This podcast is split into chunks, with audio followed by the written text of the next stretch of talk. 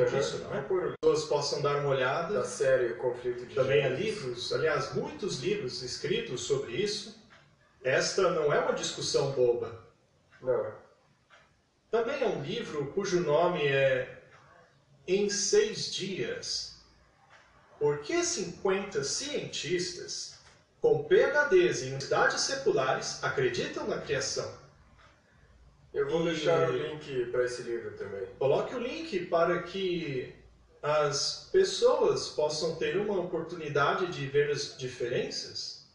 Mas eu tenho que admitir que quando eu era um evolucionista, eu provavelmente me comportaria assim como aquele professor do artigo, ou mesmo como o Richard Dawkins costuma se posicionar em relação a isso.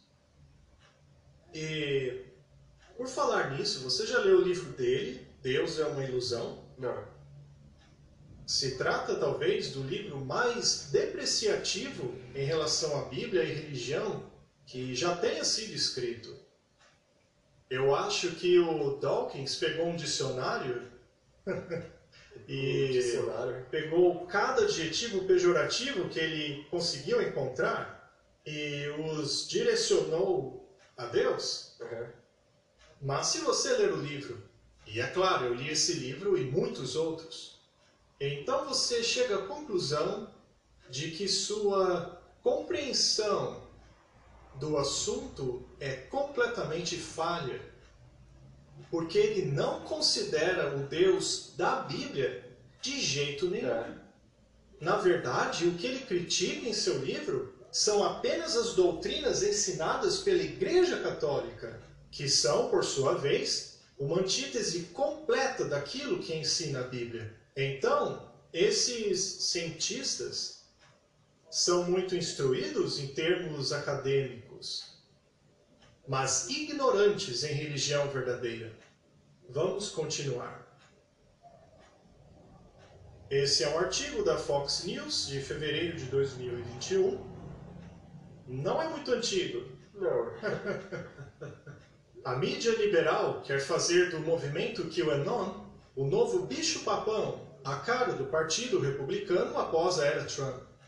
Enquanto a grande mídia luta para encontrar uma nova identidade sem o presidente Trump para criticar por qualquer coisa, os analistas têm percebido que muitas organizações de mídia liberal têm procurado fazer do movimento conspiratório QAnon a sua nova frustração após a era do Trump. A CNN não está sozinha em sua cobertura interminável do movimento QAnon, pois toda a mídia liberal está saturada desta teoria. É interessante porque este canal é conservador e eles também usam uma linguagem muito negativa no que se refere ao QAnon e coisas desse tipo. Agora, precisamos deixar algo claro aqui. Muitos acham que nós escolhemos um lado Sim. no que se refere a Trump versus Biden, mas a verdade é que nada poderia estar mais longe da verdade. Exatamente. Eu te garanto, podem ter certeza de que não escolhemos um lado. Na verdade, nós vemos tudo isso como uma dialética hegeliana. E se você voltar e assistir desde o episódio 1 do E aí, professor, Sim. você vai perceber isso, porque nós sempre mostrávamos o, lado do Sim. Trump e agora estamos mostrando o lado do Biden. Nós não escolhemos lado nenhum aqui. A verdade é que nós não somos influenciados por nenhuma dessas administrações. É claro que em uma delas há coisas muito estranhas, mas a verdade é que há coisas estranhas nos dois lados. Correto. A nossa perspectiva é puramente de como tudo isso se encaixa na perspectiva bíblica. No cenário profético, como se encaixa? Portanto, não escolhemos nenhum lado, mas é óbvio que os dois lados estão condenando o QAnon. Sim. Mas isso não quer dizer que eu sou a favor do QAnon. Não, nós mostramos isso também. De jeito nenhum. Você O sabe o que, que é é somente Não. uma Nem ferramenta para se Eu vou fazer uma pesquisa. E se você relacionar os eventos das 2.300 tardes e manhãs, e o movimento milerita e os adventistas ao QAnon e agora o criacionismo ao QAnon, como acabamos de ver, fica claro que há uma agenda. Sim, e eles então pegam o QAnon e colocam neste mesmo saco que os fundamentalistas, os extremistas e tudo mais, e obviamente os outros que Sim. vão se associar a isso também serão considerados. Pessoas já foram expulsas de grupos por no passado já terem pertencido ao movimento QAnon, compartilhado de seus ideais e etc. É, etc. é um movimento, né? Mas será, Martin, que apenas um lado do mundo político, no momento em que estamos vivendo, está atuando contra a vontade de Deus? Ou será que todos os reis do mundo estão fazendo a mesma coisa? Sim, Sim. E será que isso afeta apenas uma parcela da população, ao invés de afetar toda ela? O pecado não é um problema universal, todos pecaram e estão destituídos da glória de Deus. portanto, nós não escolhemos um lado. Nós apenas observamos a maneira como as coisas se desenvolvem no cenário profético.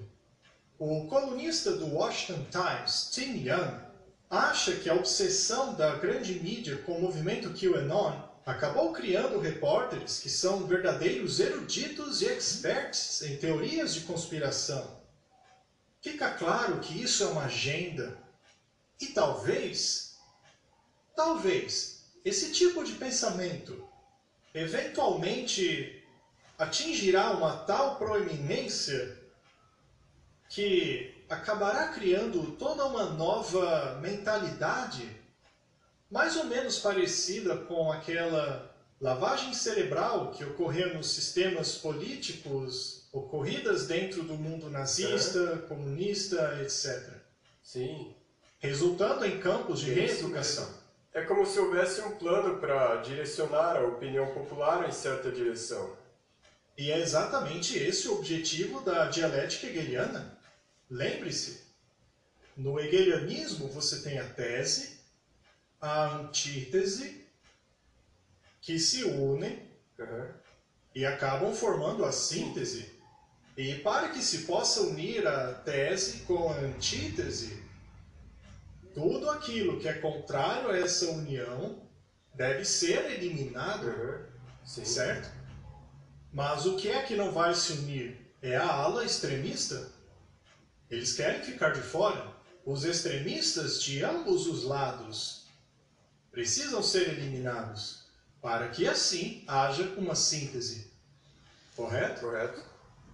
E eu posso entender Você pode ver? alguns desses. Agora vamos pensar sobre Deus Aham. e o diabo. Estes sim são tese e antítese, não é mesmo? Sim, correto. De um lado você tem a visão de Deus e do outro a visão de Satanás. Na verdade, eu nem gosto de chamar de tese, porque Deus não tem uma tese. São duas realidades. De um lado se tem uma realidade e do outro uma contra-realidade. Correto? Sim. Uma é a favor de Deus Aham. e a outra se posiciona Contra Deus. contra Deus. E dependendo de qual lado você esteja, você será grandemente contrário ao outro lado. Bem, no sistema de Deus, dentro deste conflito, será que pode haver uma síntese? Não, no sistema de Deus não. É impossível haver uma síntese. Não pode haver uma dialética hegeliana. Não, do lado de Deus não. Ou este lado ou o outro. Uhum. A síntese, segundo a Bíblia, é o sincretismo. Quando se combina duas ideologias opostas em uma síntese, isso é chamado na Bíblia de sincretismo. Sim. Agora, será que Deus condena o sincretismo mais do que ele condena a antítese ou a contra-realidade? Bem, ele condena a verdade misturada com o erro. E isso é síntese? Correto. Portanto, o grande problema era que Israel, no Antigo Testamento, estava constantemente se unindo a ideologias. Sim. Eles adoravam Baal em nome de Jeová. E isso era completamente inaceitável Deus. para Deus. Na verdade, era pior do que ser um apóstata completo. E temos um paralelo a isso no Novo Testamento. Eu gostaria que vocês fossem quentes ou frios, mas porque vocês estão na síntese, vocês são mornos, e eu os vomitarei de minha boca. Essa teologia de se unir às ideologias nunca foi favorável a Deus, nunca foi, nunca será. E Satanás está, digamos que, quase em vantagem, porque ele tem o privilégio de ter o extremo e a síntese do seu lado.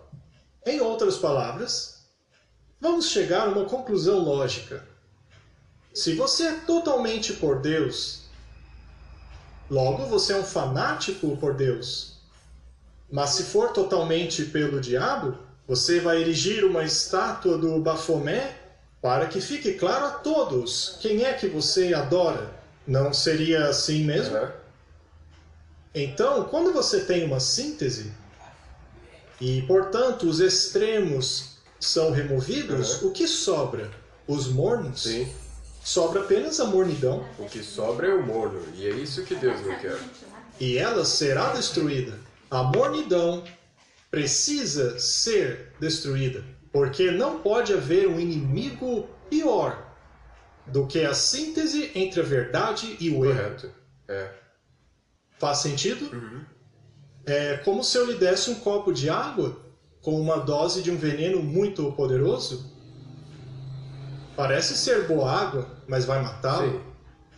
Mas agora vamos mudar um pouquinho de assunto. Agora temos a pandemia, ainda estamos no meio de uma pandemia, temos lockdowns, temos uma sociedade completamente diferente. Acabamos migrando de uma sociedade de pensadores livres para uma de gado. Se é que podemos colocar assim. E qual tem sido o resultado? Bem, as pessoas têm se alinhado, a seja lá o que for que elas precisam se alinhar, elas simplesmente mudaram sua maneira de pensar e agir, mas muitas simplesmente não podem suportar isso. Estamos vendo algo acontecer na sociedade que é muito triste. Mas outra coisa que tem acontecido muito pelo mundo é o aumento massivo do número de suicídios. Eu sei que alguns dizem que não houve um real aumento do número de suicídios, mas outros insistem que houve tal aumento. O título desse artigo é Lockdowns em épocas festivas entre as razões para o aumento do suicídio. O aumento alarmante de suicídios nos últimos três meses na Baía de Nelson Mandela é atribuído por pelo menos um especialista, em parte ao contínuo lockdown durante a recente temporada de atividades festivas. Bem, isso já faz tempo. Vamos ler um outro artigo. Ondas de suicídio durante a pandemia do Covid-19. Enquanto muitos países impõem a política do fique em casa a fim de controlar a propagação do Covid-19, existe a preocupação de que as taxas de suicídio podem aumentar ou já aumentaram. Estudos que procuram prever os efeitos da pandemia pelo Covid nas taxas de suicídio prevêem um aumento entre 1 a 145%. Isso é muita coisa, não é mesmo? Sendo esta variação baseada em premissas subjacentes. Mas uma ênfase tem sido dada no efeito da pandemia em crianças e em jovens. Os Estados Unidos também já viu um aumento nas taxas de suicídio, especialmente entre os jovens. E eu achei interessante que o John Biden, em um de seus discursos recentes, disse que sim, houve um aumento massivo nas taxas de É. suicídio. Será que isso nos diz que as pessoas estão desesperadas? Não mostra que muitas delas perderam a esperança? Sim, Isso nos diz que elas não veem um futuro. sim. Eu acho que já é hora de começarmos a falar um pouco sobre isso. Será que há um futuro? Se você é um jovem e seus estudos estão sendo prejudicados, você não pode ir à escola e o seu futuro não parece mais muito promissor. Um jovem ou criança tem uma visão curta da vida. Não é fácil para elas imaginar além deste período escuro que estamos vivendo agora. Portanto, elas têm a tendência de viver apenas o momento e assim ficam deprimidas. Este é um artigo do Político. Um quarto dos jovens adultos já pensaram em suicídio durante a pandemia. Isso é 25%. É, muita gente. Um a cada quatro jovens. Isso não é horrendo? Muita gente mesmo. Onde foram parar aqueles dias em que os jovens brincavam lá fora com pedras e gravetos, brincando com bichinhos da natureza? Mas hoje, a vida delas é completamente imersa neste mundo tecnológico. A desconexão entre as pessoas tornou-se. Sim, essa, essa separação no contato humano. Sim. É, duas. Até mesmo quando as pessoas estão juntas, elas ficam lá, sentadas uma ao lado da outra, mas falando por meio de mensagens. Algo mudou na sociedade. O número tem crescido entre os jovens adultos, cuidadores, trabalhadores essenciais e minorias. Oficiais do governo e especialistas em saúde pública têm alertado sobre uma potencial crise de saúde mental surgindo da pandemia, apesar de haver poucos dados até agora. Os estados e o governo federal possuem alguns dados mostrando um aumento de mortes por overdose nos primeiros meses do ano, já que os lockdowns e a incerteza econômica têm acrescentado estresse à pandemia. O problema é que eu tenho uma impressão muito, mas muito forte de que isso vai piorar e não melhorar. E do que é que a humanidade precisa para sobreviver? Deus. Sim, precisam ter um entendimento Sim, melhor eles sobre precisam Deus, de uma melhor compreensão, eles precisam de algo para enxergar além disso que está em acontecendo. que você se firma Sim, porque muitos sonhos foram destruídos. e onde está a sua esperança. Os pais que sonhavam com o que seus filhos poderiam um dia se tornar. Sim, Agora isso tudo ruiu, porque os filhos nem mais podem ir para a escola. Então tem que haver algo ao qual eles podem se ancorar. sim. E isso já vem acontecendo de longa data. Se não fosse a pandemia, Sim. eles com certeza achariam outra razão para dizer que essa ou aquela classe foram Exatamente. excluídas, ou que esse grupo tem privilégios e aquele não tem. Eles iam achar qualquer tipo de argumento. E então temos o Bill Gates dizendo que a próxima pandemia poderia ser 10 vezes pior. Bem, se 25% dos jovens já estão pensando em suicídio com essa pandemia, o que dizer de uma 10 vezes pior? É, Às vezes eu me pergunto, Martin, se deveríamos ser gratos por ter pessoas tão inteligentes ao É, nosso redor, mesmo. como o Bill Gates, que é um especialista em computadores, especialista em epidemias, especialista em vacinas, especialista em prever não apenas novas pandemias, mas o tamanho delas. O que seria de nós sem essas pessoas?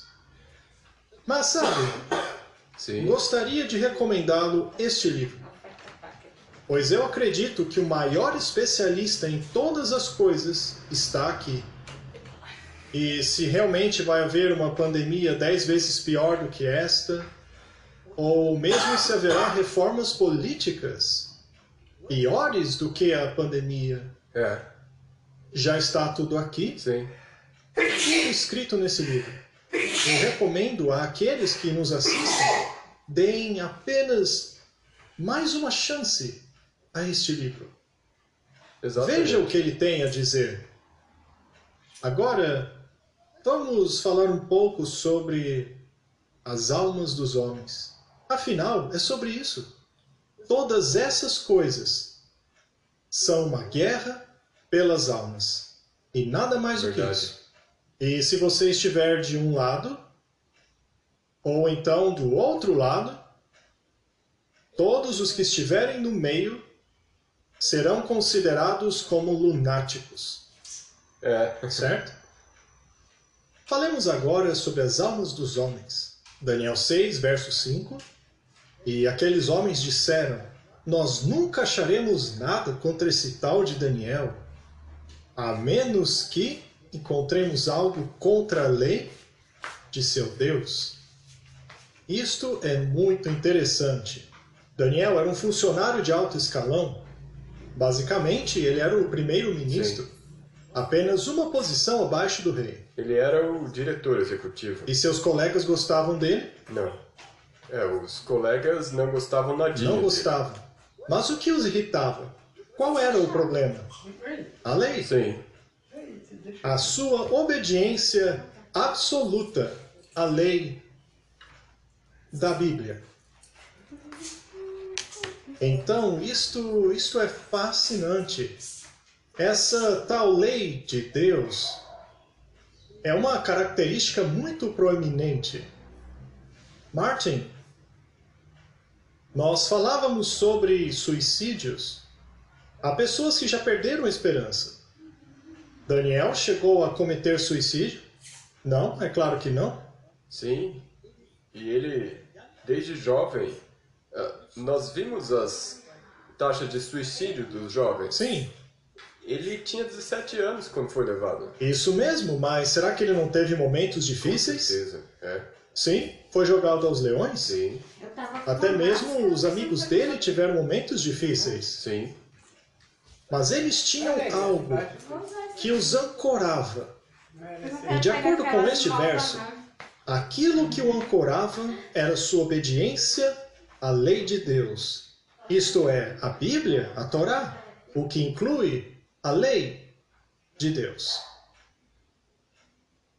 Você acha que Deus tem uma causa que é de tão grande importância a ponto de Daniel estar pronto para morrer por ela? Sim, Será mesmo? sim. Muito bem. Falemos agora sobre sistemas políticos do mundo. O comunismo. Capitalismo. Estas são a tese e a antítese, certo? É, Que deverão ser mescladas em Uma uma, síntese. síntese. Martin, você acha que há pessoas nos dois lados da moeda que estão tão envolvidas nessas causas, seja comunismo ou capitalismo, que estariam prontas para morrer por elas? sim. E houveram. Não houve milhares e milhares de pessoas que morreram por essas causas? Sim. Mas o que deu a elas esse fervor? A fé absoluta que eles têm. Convicção convicção. de que sua causa é a correta? E qualquer um que não concorde com a sua causa não tem o direito de viver. Será que temos esse mesmo pensamento no mundo religioso? Sim, Será que há pessoas tão leais à sua causa que estão dispostas a destruir qualquer um que não esteja de acordo com ela? sim. Ok. Você disse que Deus tem uma causa. E ele não está disposto a abdicar dela. Ele disse: Nunca mudarei aquilo que sai da minha boca. Bem, e se os governos desse mundo e os sistemas mundanos de governo conseguem ser causas que impulsionam pessoas? E esta causa que já tem durado por milhares de anos, é muito importante, você não acha? Com certeza. É uma questão de vida ou morte. É vida ou morte. E se você decidiu a fazer parte desta causa, você seria alguém que simplesmente renunciaria a ela Ou se prepararia para a batalha, vestiria a armadura e sairia para a guerra? Sim, ir à guerra. Aham. E não é só uma questão de vida ou morte, mas de vida eterna ou morte eterna. Essa é a questão. E como já dissemos, não há síntese nesta guerra. Não. Mas a guerra é pelo quê? Precisamos entendê-la. Esta citação diz o seguinte: Eu vi a igreja nominal e os adventistas nominais como Judas. Eles nos trairão aos católicos a fim de obter sua influência para irem contra a verdade. Os santos serão pessoas estranhas, pouco conhecidas aos católicos. Nós já conversamos sobre essa citação em outro episódio.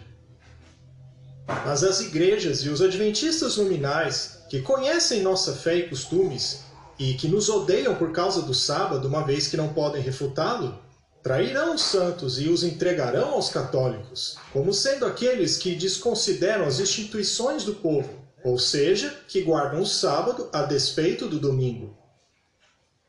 Nós já falamos bastante sobre isso. E também vimos que você só pode ser entregue assim a um poder que possui autoridade, não é mesmo? E a questão toda girará em torno do sábado. E como já discutimos na nossa introdução, o sábado certamente fará parte de tudo isso. Há uma citação interessante em Deuteronômio 24, verso 7. Se alguém for achado sequestrando um de seus irmãos, da família de Israel e fazer negócios vendendo este irmão, este ladrão deverá morrer, para que assim expulsem o mal do meio de vocês. Caso você tenha sido comprado pelo sangue do cordeiro, Aham. se o seu preço houver sido pago, você se torna uma mercadoria, Sim. você foi comprado. E a quem pertence? A Deus. foi no mês 2. Muito bem. É. Seria então importante saber tá se a pessoa que o comprou é um Deus de amor ou um Deus tirânico. É importante. É importante? Sim, para você saber se você será tratado como um escravo ou como uma pessoa livre. Muito bem. Agora, seria então importante estudar o caráter desta divindade? Sim. Você tem alguma escolha? Sim? Sim. Por acaso Deus o força a aceitá-lo? Não. Você não tem que aceitá aceitá-lo pela fé? Sim. Ele deseja que você venha. Ele abre os seus braços para você. Mas as pessoas recusam. Correto. mas algumas aceitam. É uma escolha. Este Deus não te força. E ele declara que qualquer um que negocia a vida dos homens é digno de morte. Isaías 45, verso 14. Assim diz o Senhor: O trabalho do Egito e o comércio dos etíopes e dos sabeus, homens de alta estatura, passarão para ti e serão teus. Irão atrás de ti, virão em grilhões, e diante de ti se prostrarão. Partirão as tuas súplicas, dizendo: Deveras Deus está em ti, e não há nenhum outro Deus. Será que a humanidade em geral não está em grilhões? Sim. Sim, ela está em grilhões. Ela foi capturada. Ela foi convertida em mercadoria. E qual era a pena disso? A morte. Morte? Morte. E eles virão no fim e dirão: Nós queremos Deus. Certamente é de importância absoluta que o homem entenda o caráter de Deus. Certo? Com certeza. Eu acho que o maior problema do mundo é não entender o caráter de Deus. Este é o maior dos problemas, porque como eu posso aceitar um Deus se eu não compreendo o caráter dele? Bem, nós falamos de criação e evolução. Eu falei do livro Deus, uma ilusão, no qual o caráter de Deus é descrito como um monstro, um monstro genocida que diz é do meu jeito ou nada, e que destruirá qualquer um que não entre em harmonia com a sua vontade.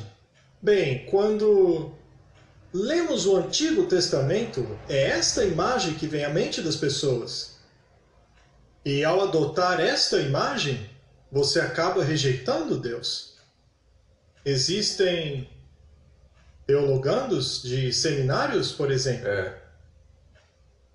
que dizem que ao estudar essas coisas, você amará o Deus do Novo Testamento, mas acabará odiando o do Antigo Testamento.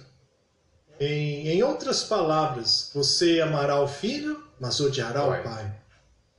Mas Jesus disse: Eu e o Pai somos um. Então, seria importante que entendêssemos essas diferenças? Com certeza. Com certeza, com certeza. Será que Deus tem um sistema de governo? Sim. Não há governo sem uma lei, correto? Bem, aqui na Terra já mudaram a lei para legal, mas isso é outra É. história. mas há uma base para o governo de Deus. E, como vimos em Daniel, o problema está na lei. Não acharemos nada contra ele, a menos que procuremos na lei de seu Deus. Bem, se pegarmos os dez mandamentos e lermos não matarás, honre a teu pai, tua mãe, não roubarás, não dirás falso testemunho, não cobiçarás, etc, etc. Qualquer pessoa diria que essas leis fazem sentido, são lógicas, correto? Mas então a lei diz: guarde o sábado. Bem, de acordo com eles, isso aí é teoria do QAnon, não é? É isso que eles estão Não é dizendo. uma teoria né? do QAnon? Em Exatamente. seis dias o Senhor fez os céus, a terra e tudo que neles há. E assim ele ordena guardar o sétimo dia? Isso é QAnon, não é? É, e é isso que esse cara fez. Ele disse a mesma coisa, que eles têm teorias da conspiração, que criacionistas são teóricos Muito da bem, conspiração. e aqui estou eu dizendo que Deus criou tudo em seis dias. Para eles eu sou um grande Correto. lunático, não é mesmo? Mas a promessa é que aqueles que estão em grilhões virão.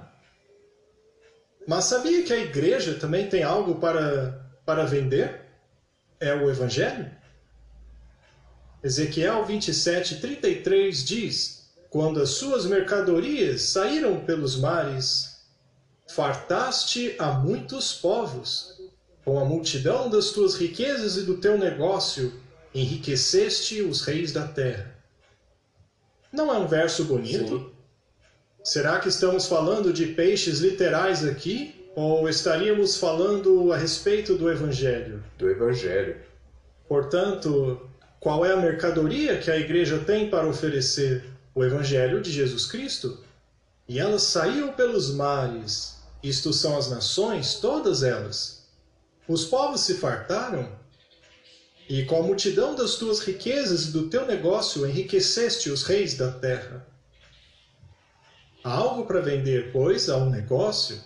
João 2, verso 16 diz: E disse aos que vendiam pombas: Tirai daqui estes, e não façais da casa de meu pai casa de vendas.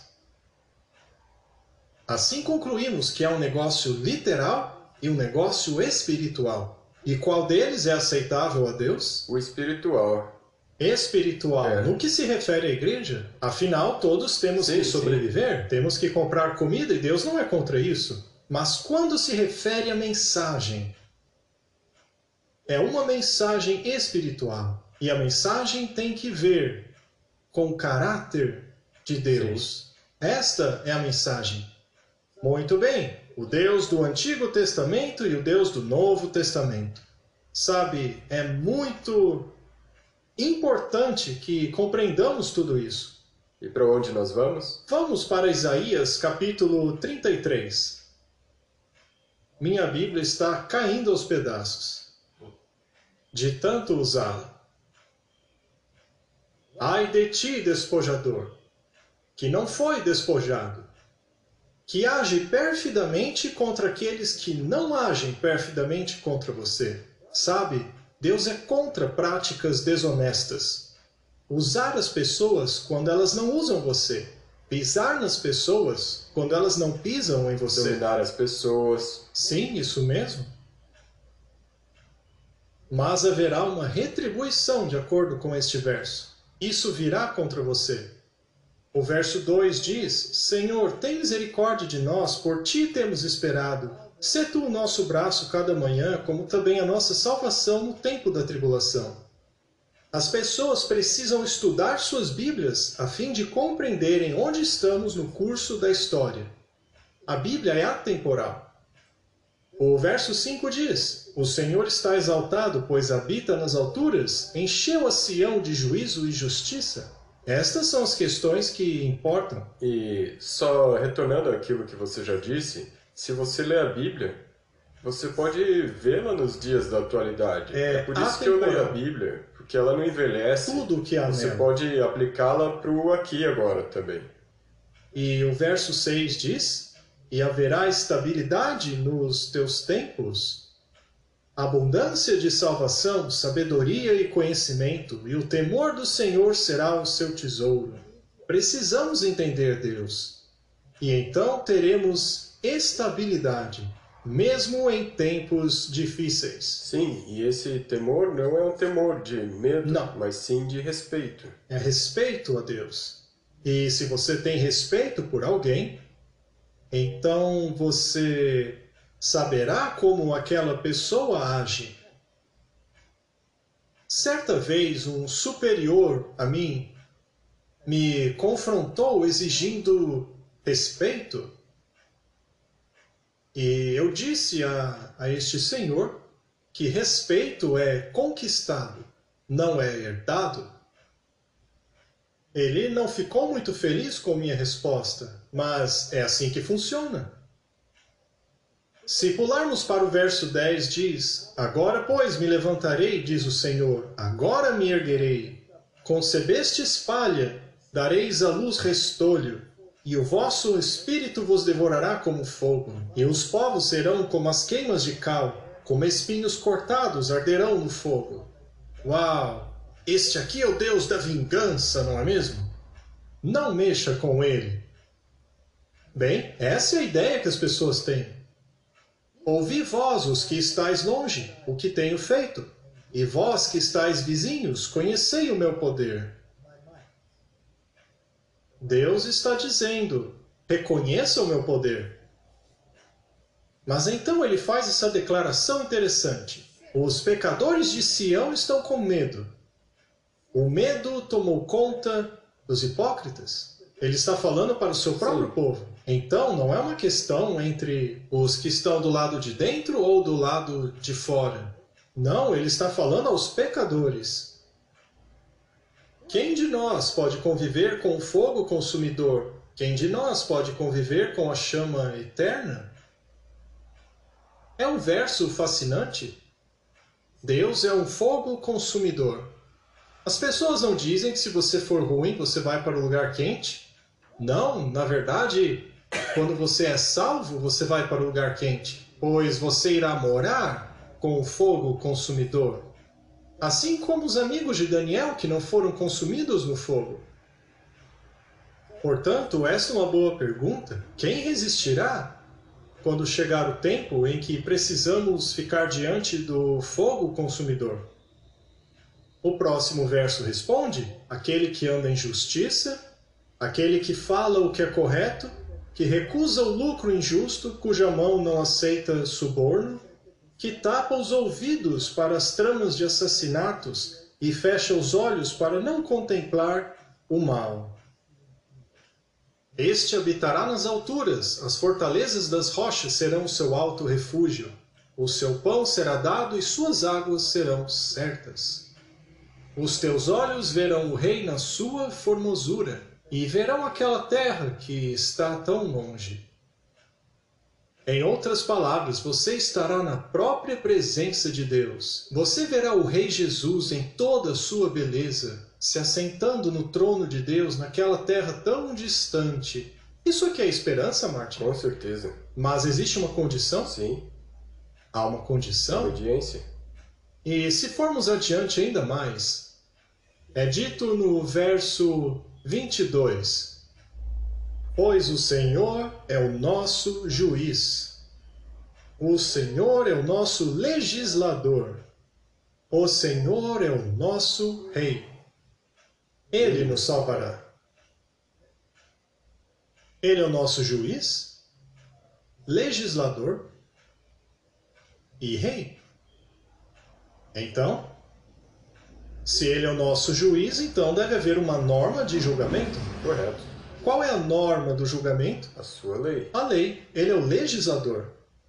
E ele é o rei, o governador. E ele lhe diz: obedeça. Mas ele não o força. Não. E é esta beleza. E ele tem uma promessa. Muito bem. Então, Ele te salvará. se lermos neste contexto aqui do capítulo 33, você entenderá que Deus é um fogo consumidor para aqueles que vão contra a lei dele.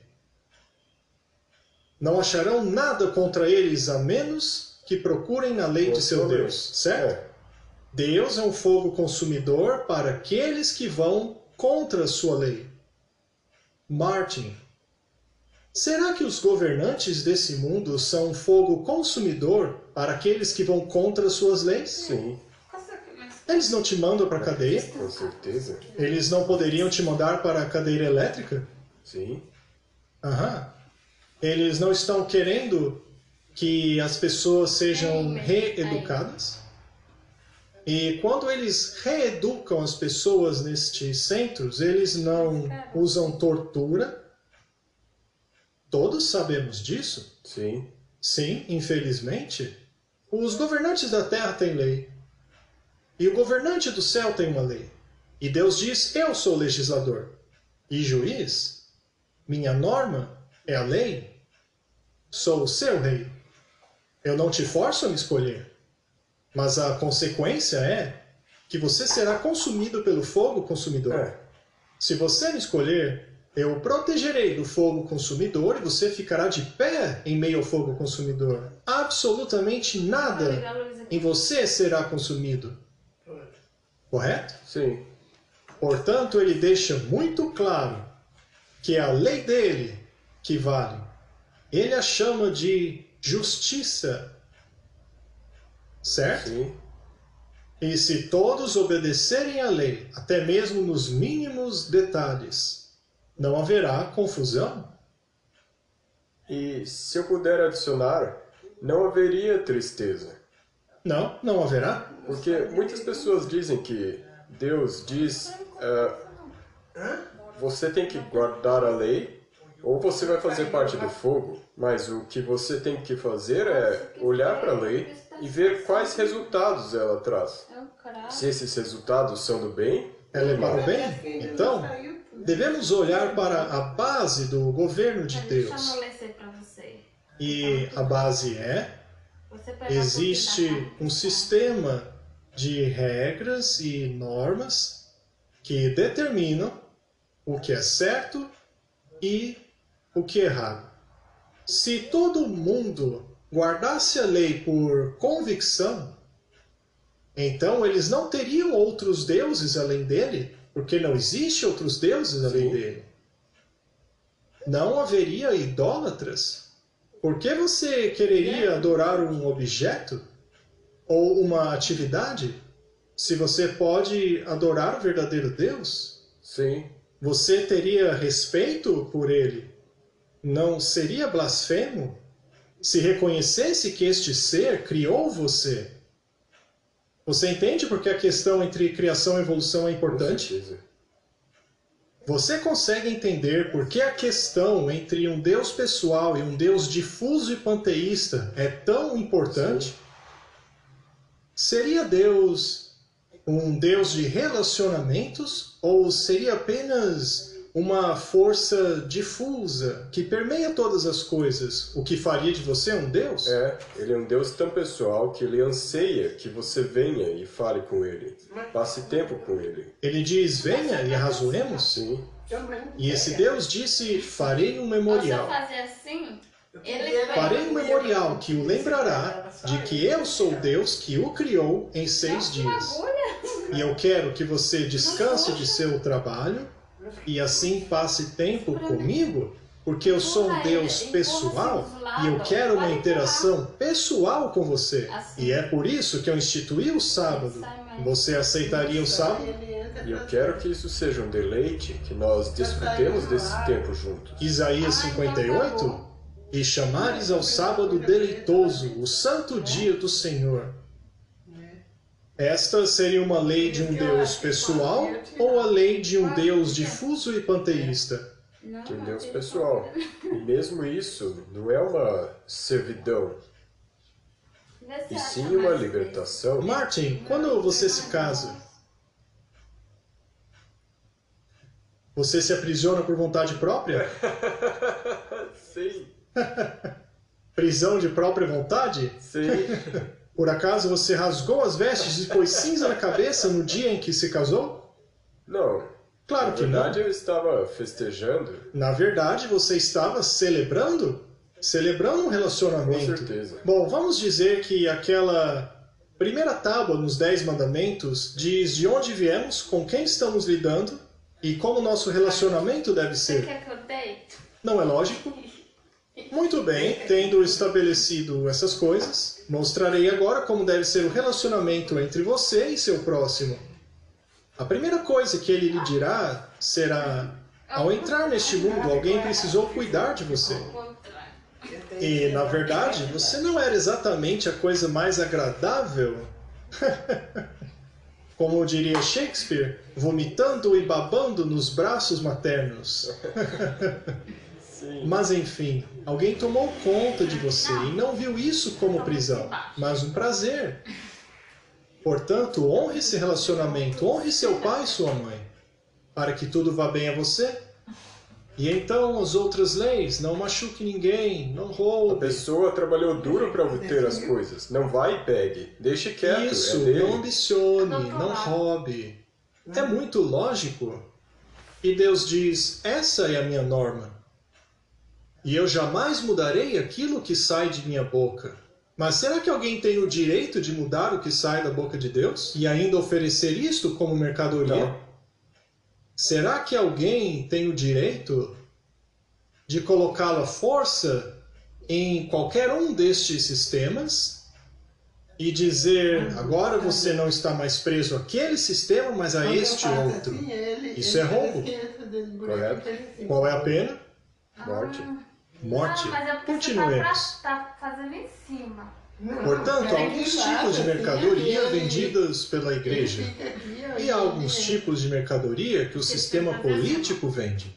Assim, Bem, sabemos que Deus tem um sistema político no qual ele não quer forçá-lo, mas ele te pede que aceite. Bem, Lúcifer também é um mercador.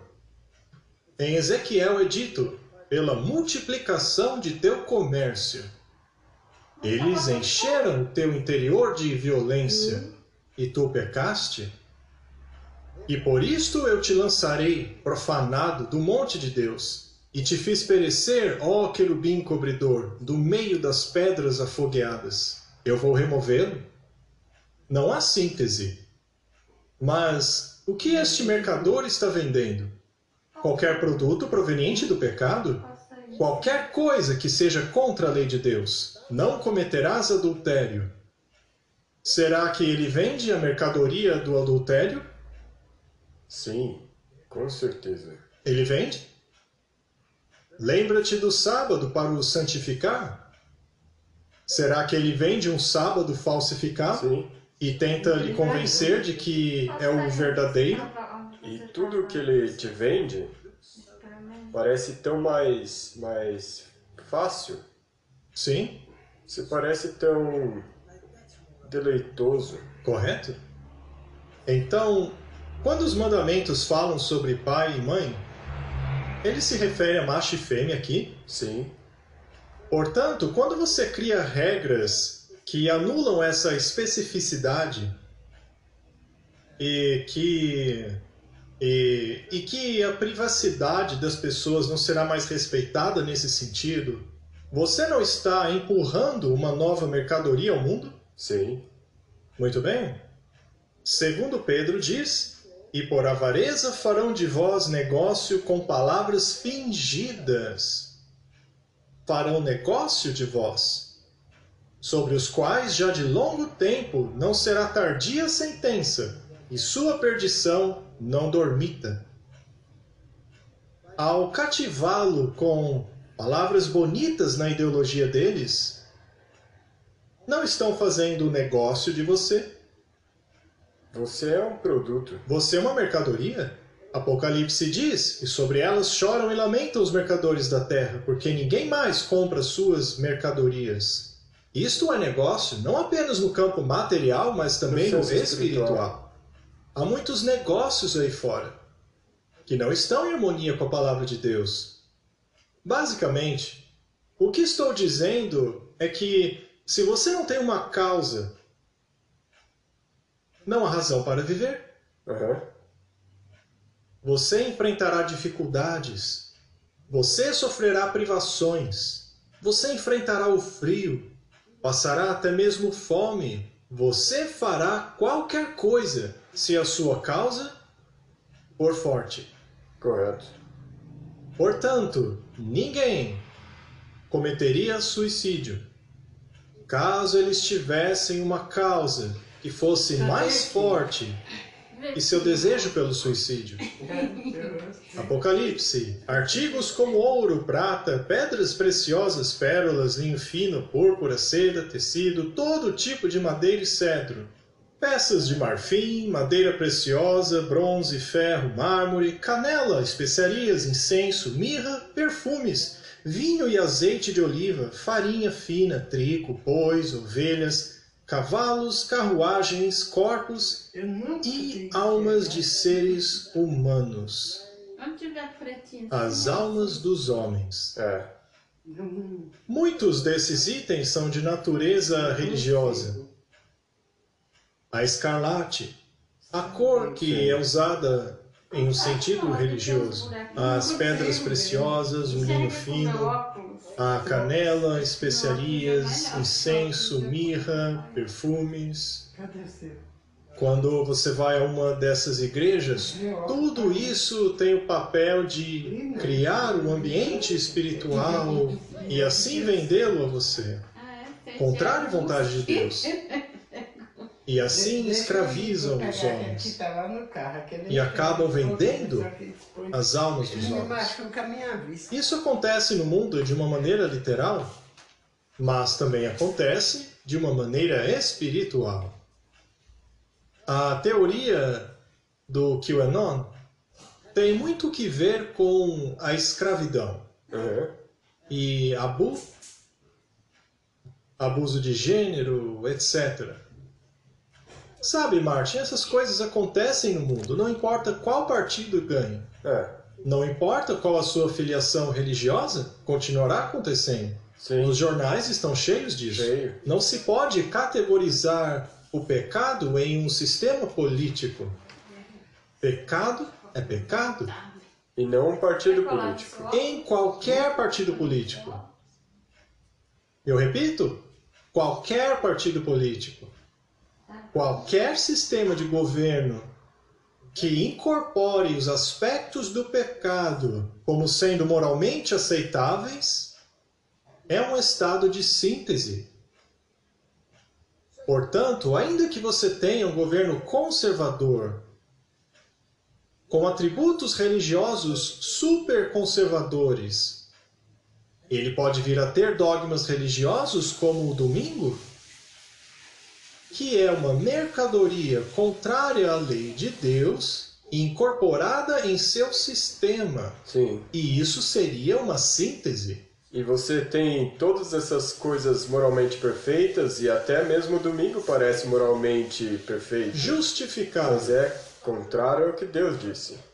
E também pode haver um sistema ultraliberal em que qualquer coisa vale, no qual você pode permitir que homens e mulheres decidam o seu sexo, permitindo até que homens compitam com mulheres nos esportes, sem levar em conta as diferenças físicas, e que se torne tão ridículo que você não tem nem ideia de onde está pisando.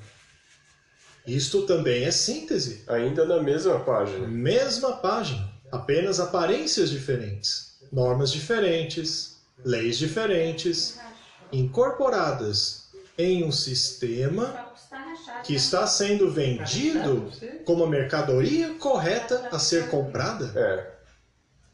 para o bem comum. Haha, Pensamos ao mesmo tempo. Então, a pergunta que eu faço: seríamos nós mercadoria para Satanás? E será que os nossos inimigos pretendem nos vender a ele? Não posso olhar nesse Sim. óculos. Temos a tendência de nos vender? Ele não é igual a esses outros, não. É uma pergunta importante.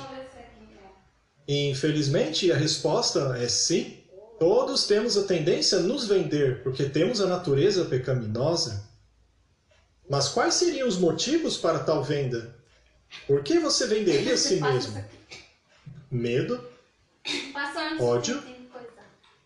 Promiscuidade, desejo de reconhecimento. Estas são todas forças motrizes que nos empurram ao sistema dele. Peguemos o medo, por exemplo, na Bíblia. O faraó pega Sara, a esposa de Abraão. E aqui temos as palavras do próprio Abraão. Dize, peço-te, que és a minha irmã, para que me vá bem por tua causa e que viva minha alma por amor de ti. Ele está com medo de morrer e está pronto para vender a sua própria mulher Sim. ao faraó. O faraó seria o que aqui? Governos. O governo. Muito bem. E a mulher representaria o quê? Igreja. A igreja? Então, seria possível que as pessoas estejam dispostas a vender a sua igreja por medo do faraó? Sim. Será que o faraó cobiçava que a igreja estivesse ao seu lado? Com certeza. Se o faraó fosse um ultraconservador, então ele gostaria que as igrejas ultraconservadores estivessem com ele em seu pensamento e sincretismo. Sim. Mas se o faraó fosse ultraliberal, então ele gostaria que as igrejas ultraliberais estivessem ao seu lado e dissessem: a Bíblia já está ultrapassada, temos que atualizá-la. Correto. Certo? Sim. Quando Abraão chegou ao Egito, viram os egípcios que Sarai era uma mulher muito bonita.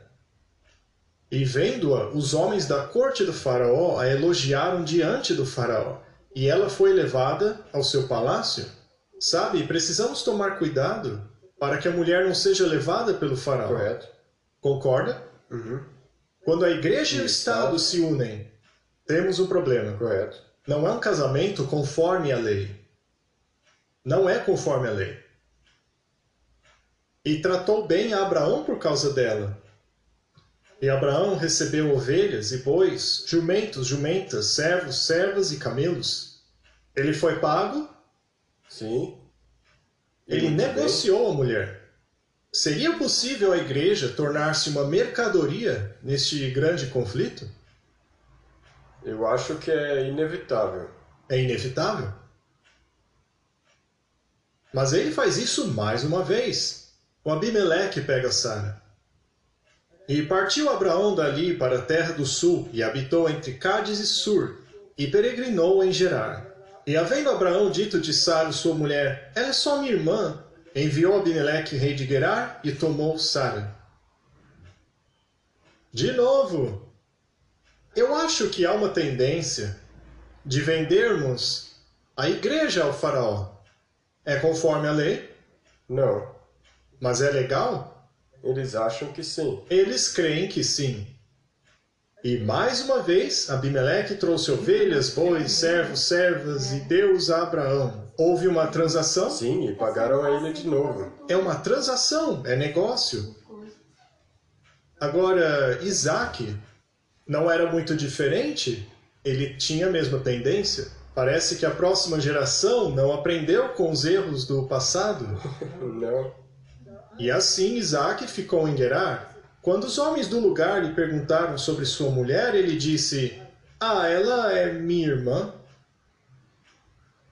Terrível, não? Terrível. Bem, eles não estavam mentindo porque eram meia-irmãs. É, bem, ele contou uma meia verdade. E por que ele disse isso? Bom, está escrito, ele teve medo.